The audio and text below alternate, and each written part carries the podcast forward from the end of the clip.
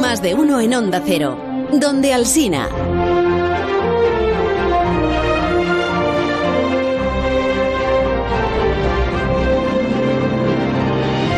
La semana pasada, miércoles, Begoña, sabes que yo estuve en el Parlamento de Andalucía haciendo un programa Sí. magnífico, una transmisión Me acuerdo. informativa muy, muy Ajá. brillante.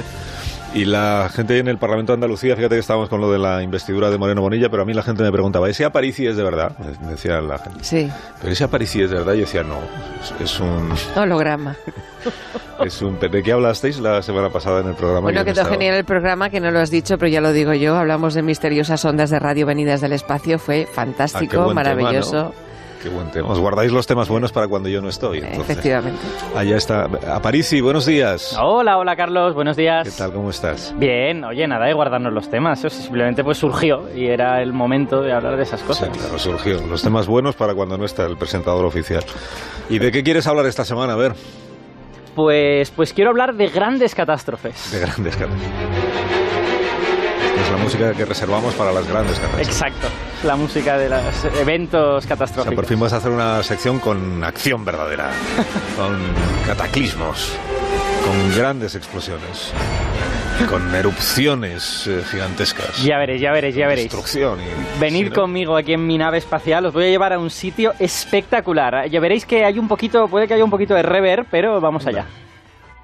A la casa de Julio Iglesias. ¿Qué? ¿A que, a qué es la leche? Qué bueno. Pero ¿dónde estamos exactamente? Esto es como, para que haya tanto rever, es- tenemos que estar rodeados así de... Una cueva. Como de Claro, una ya, cueva. ya lo veis, estas paredes aquí a nuestro alrededor. No, estamos en un cráter. En un cráter, efectivamente. Muy bien, bueno, espera, po- casi que pongo el filtro anti-reverb, ¿no? Para, para no torturar a los oyentes con esto continuamente. ¡Ay! ¿En qué, ¿Pero en qué cráter? Porque cráteres, cráteres hay muchos. Cráteres hay muchos. ¿Cuál estás? Estamos en un cráter de la Tierra, habréis notado porque podemos respirar, no hemos muerto. Eh, estamos en uno de los mejor conservados del mundo, es el cráter Barringer, está en Arizona. Se formó hace 50.000 años, cuando un pedazo de hierro de 50 metros chocó contra la Tierra. De 50 metros. De 50 metros. Será de 500 metros. ¿Por qué? Porque es anchísimo este cráter, tiene varios kilómetros. Ah, claro, efectivamente no, pero solo con 50 metros ya hace este agujero de 2 kilómetros. ¿Te aseguro tú de eso? Hombre, si estoy seguro, es que uno de 50 metros es pequeñín, Carlos. Entonces, ¿los grandes qué hacen, Ah, pues- Alberto? Pues, eh, lo que os he dicho, que vamos a hablar de grandes catástrofes, Vale. ¿vale? No, no de cositas de 50 metros. ¿Hay sino de algún cosas motivo para grandes. que nos quieras hablar de estas cosas tan tranquilizadoras en una mañana tan agradable como la que estábamos teniendo? Pues, pues porque los cráteres como este, precisamente, nos están sirviendo, entre comillas, como cápsulas del tiempo que nos permiten estudiar el pasado en la Tierra. Mira, vamos, vamos a hacer un experimento para que entendáis cómo se hace esto con un cacharrillo que Bueno, me acabo de comprar. Vamos con los cacharritos que te compras. Son trastos que suelen hacer un ruido verdaderamente infernal. Bueno, pues si me dierais más presupuesto para la sección, pues me compraría Está otros. de- Era pidiendo, el ya está victimismo. pidiendo. Bueno, eh, aquí lo tenéis, ve- ¿El veis. aparato para qué vale? Es un contador de cráteres, ¿vale? Es un aparato que nos va a decir cómo de antiguos son los cráteres y cuántos cráteres hay. Por ejemplo, vamos a hacer una prueba para ver si esto funciona bien. Venga, enciende el aparato ese. Voy a preguntarle a mi contador de cráteres cuántos cráteres hay en la Tierra con menos de un año. Alexo. No Vale. funciona. Ah, No funciona. No dice nada, no dice nada porque no ha caído ningún pedrusco en la Tierra en el último año, ¿vale? Pues que diga cero. Claro. Bu- Bueno, pues no es tan hablador que se le va a hacer. Voy, ahora le voy a preguntar otra cosa, venga. ¿Cuántos cráteres hay en nuestro planeta que tengan menos de 100 millones de años? Oh, mira, mira, mira, ahí ya, ya han sonado unos cuantos más, ya han sonado unos cuantos más. ¿Qué significa cuatro? Eh, bueno, en realidad cada uno de Un ellos, cuatro, han sido cuatro, cada sí. uno de ellos representa como 5 o 6 o algo por el estilo. ahí, eh, de- bueno, no lo he calibrado, ¿vale? No sé cuánto representa, pero no solo Te has cuatro. hecho una no. compra estupenda, ¿eh? el aparatito este que... a- En realidad, ¿a dónde quieres llevarnos? Y el- ¿Tu objetivo esta mañana cuál es? Pues espera un poquitín y lo vamos a ver. A ver, a- aparatejo. Am. Otra vez. ¿Cuántos cráteres hay en la Tierra que tengan más de 300 millones, pero menos de 600 millones de años? ¿Esto qué significa? Fíjate, está sonando más grave. Está sonando más grave. Ah. Eso quiere decir que hay bastantes menos, ¿vale? Ah. Y ahora la prueba de fuego. ¿Por qué no lo dice él? Bastantes menos. Pues porque en los aparatos no hablan español todavía. Al menos no los que valen 10. Bueno, da igual. Eh, cu- eh, a la hora de la prueba de fuego. ¿Cuántos cráteres tienen más de 700 millones de años? Fíjate qué grave, qué grave. O sea, menos todavía. Sí, muy pocos, muy pocos. O sea, resumiendo, resumiendo todo esto. Hay muchos cráteres más o menos recientes, entre comillas, en el sentido geológico, ¿vale? De, de los últimos cientos de millones de años, pero cuando te vas para atrás va viendo cada vez menos, cada vez menos y al final pues hay muy, muy poco. Ajá, pero eso es qué significa que ahora ahí nos están cayendo muchos más asteroides que antes. Da miedito, ¿no? Claro, Alberto, una cosa es hablar de catástrofes y otra es que espantemos a la audiencia. Es que llevábamos un programa muy bueno esta mañana hasta que has Sí, empezado tú con la verdad esto. que- A ver, tengo, tengo buenas noticias. Que haya pocos cráteres antiguos no quiere decir que antes cayeran menos asteroides, ¿vale? Ajá. Solo significa que los cráteres que vemos en la Tierra pues son menos, ¿no? Y como sabemos que la Tierra es un planeta vivo, en el que los continentes se mueven, a veces se, se hunden bajo el mar, otras veces suben, se hunden debajo de otros continentes, ¿vale? Es posible que la Tierra esté desfigurando este registro de cráteres, ¿no? Y que veamos pocos, no porque había pocos, sino porque la Tierra pues, los ha hecho desaparecer. Ya. Pero Ujú. tú perdóname siempre que yo. Pero entonces la importancia de los cráteres, eh, exactamente cuál viene siendo. Porque Vale. A ver. La, la novedad, y es- además es novedad de la semana pasada, es que eh, se ha publicado un artículo en Science que nos ha permitido entender de verdad esta historia de los cráteres de la Tierra y gracias a la Luna. Hemos tenido que usar la Luna para hacer eso. Así que acompañadme a la Luna y Ah, vamos a venga. terminar de entender esta historia. venga, vámonos a la luna. Vamos a la Luna. Esto es música de viaje a la Luna. Sí, sí. Con- Pero ¿quién qué está- trajín, de- de- Alberto, qué deja, de to- trajín. deja de tocar el timbal. Qué Eh, trajín. Sí, sí, pero que ¿Cuándo pa- llegamos? ¿Ya? Ya estamos. Ya estamos, ya estamos. Ay, qué bien. Aquí Se se respira está la luna. paz, porque otra cosa no se puede respirar en la luna. Tranquila, huelga. Sin huelga de taxistas, fíjate. Sí, y sin claro. rever, que también es Eh. importante. Efectivamente. Bueno, pero precisamente por esto nos interesa la Luna, ¿no? Porque la ventaja que tiene la Luna, no solo en, en el ambiente humano, sino también en geología, es que no tiene todo este movimiento de continentes que tiene la Tierra. Así que los cráteres están mucho mejor conservados, ¿vale? La Luna, digamos, es un gran museo de los cráteres, ¿no? Y podemos entender qué le ha pasado a los cráteres de la Tierra si comparamos con los que encontramos en la Luna. Ajá. Así que voy a hacer el mismo experimento científico con mi aparato de 10 euros. Madre mía, pero es que no tienes otro. Es- bueno, es el que me ha dado tiempo a traer. Bueno, a ver. Eh, voy a hacer el mismo experimento y vais a ver las diferencias. A ver, aparatejo. Dime cuántos cráteres ves en la Luna que tengan menos de 100 millones de años.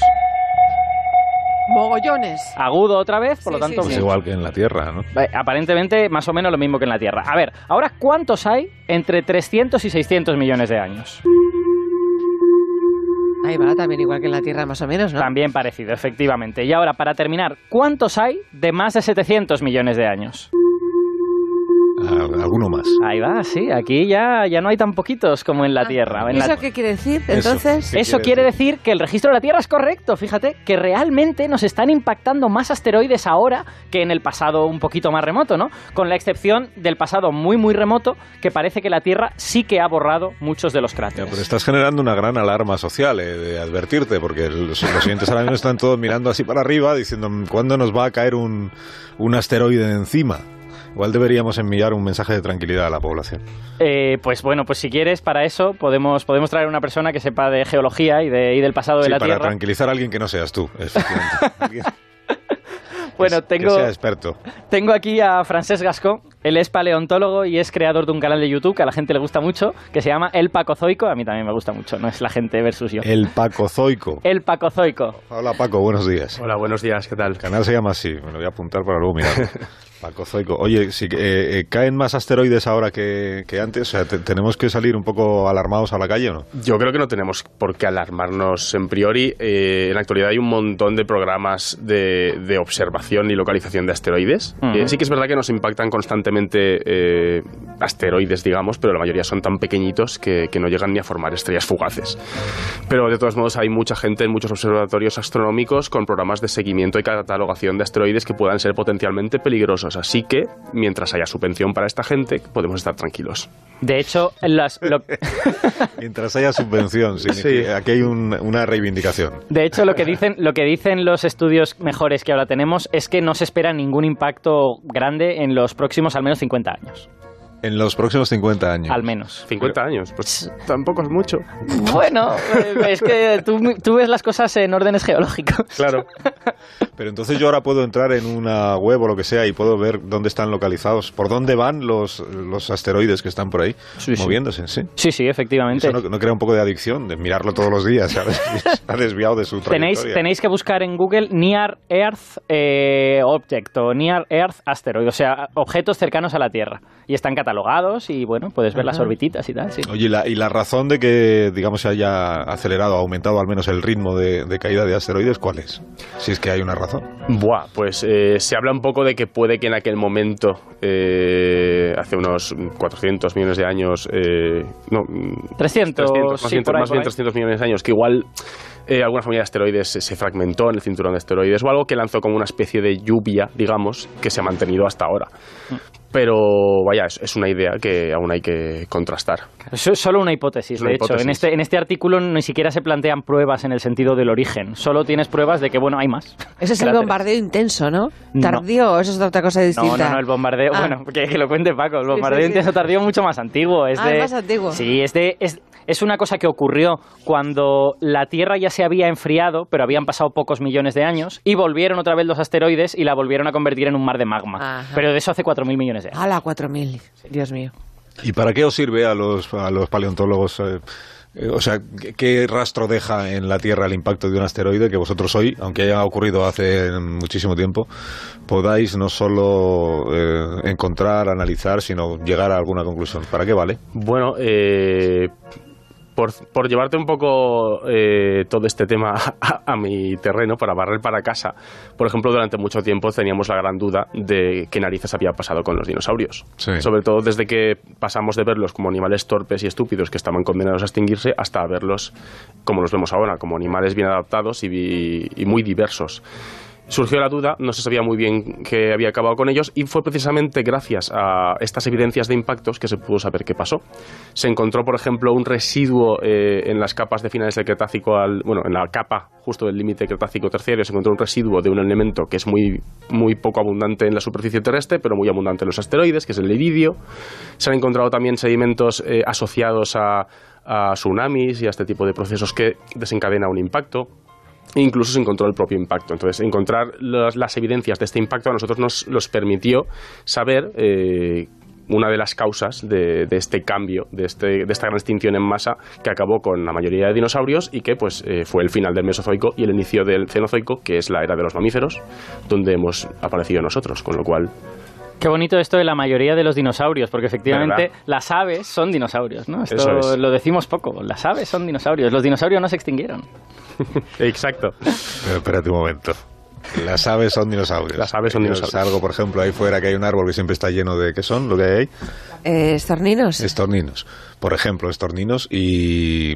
Y puedo decir, mira qué cantidad de dinosaurios hay en el... Puedes, Sí, perfectamente. Pero la gente se ríe de mí y dice, este tío es tonto. no sabe distinguir un dinosaurio de un pájaro. Yo cada vez que veo una paloma digo, mira los dinosaurios, qué bonito, ahí cómo están pastando. ¿En serio? Sí, sí. Sí, ¿Pero sí, qué sí. les pasó? ¿Por qué encogieron tanto de esa manera?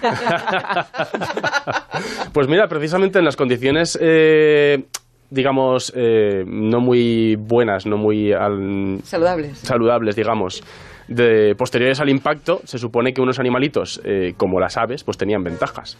Como el hecho de tener una, mo- una movilidad mucho más fácil por ser voladores, el hecho de estar cubiertos de plumas que también les aislaría de las inclemencias, eh, el- su capacidad de poder quizás migrar ya entonces a, a- a- o simplemente moverse mucho más buscando alimento. Digamos que eran mucho más versátiles, eran, estaban mucho mejor adaptadas para cambios de este tipo. Incluso yo recuerdo eh, leer algún artículo en el que se decía que sobrevivieron más animales pequeños que grandes. Sí, sí, tiene, tiene mucho sentido. Un animal grande, por lo general, eh, necesita un montón de recursos y salvo que pueda, que pueda por ejemplo, eh, hibernar o algo así, pues eh, son animales que necesitan un montón de recursos y cuando los recursos escasean, pues les va a ir mal. Ujú. A King Kong le pasó eso, acuérdate. Sí, exacto. Estaba ahí sí. arriba de Lo la... recuerdo, estaba en No tenía Cuenca eh, recursos. en aquel momento. en el Empire State. Que me piden que re- repitamos el nombre del canal de YouTube de Paco. El Pacozoico. Exacto. ¿Con K o con...? La primera con K. Con K y la segunda La con segunda C. con C. ¿Y cuántos años tiene el Pacozoico? ¿Cuánto- ¿El canal o el...? Pues el Mesozoico, La- la- Pacozoico. la era, ¿no? La era, la Ah, era bueno, Pacozoico. Paco tiene varios millones de años. Sí, verdad. Unos cuantos. Bueno, a, a Parisi, que te despido hasta la próxima semana Bien. y a ver si te compras aparatos que digamos, ¿qué ha pasado? Ah, te compras aparatos De precisión, de precisión. no de precisión y que sobre todo hablen solos. Es que estamos todo el día aquí anunciando a Alexa, Alexa, Alexa. Unipunto.com, ya Bueno, sabes, pero ahí parece que habrá. para- este Alexa, A y ver. tú traes uno que dice... "Pup, pup, pup". Eso no es moderno. Yo ya, yo ya me temo que en el momento que traiga aparatos que hablen, no me vas a volver a traer, vas a coger el aparato y Esa ya es está. la idea, esa es la idea, en efecto. Paco, muchas gracias por habernos acompañado. Muchas gracias a vosotros. Tengas un buen día. Aparicio, hasta la semana que viene. Chao, chao. Sal del cráter. Ahora seguimos.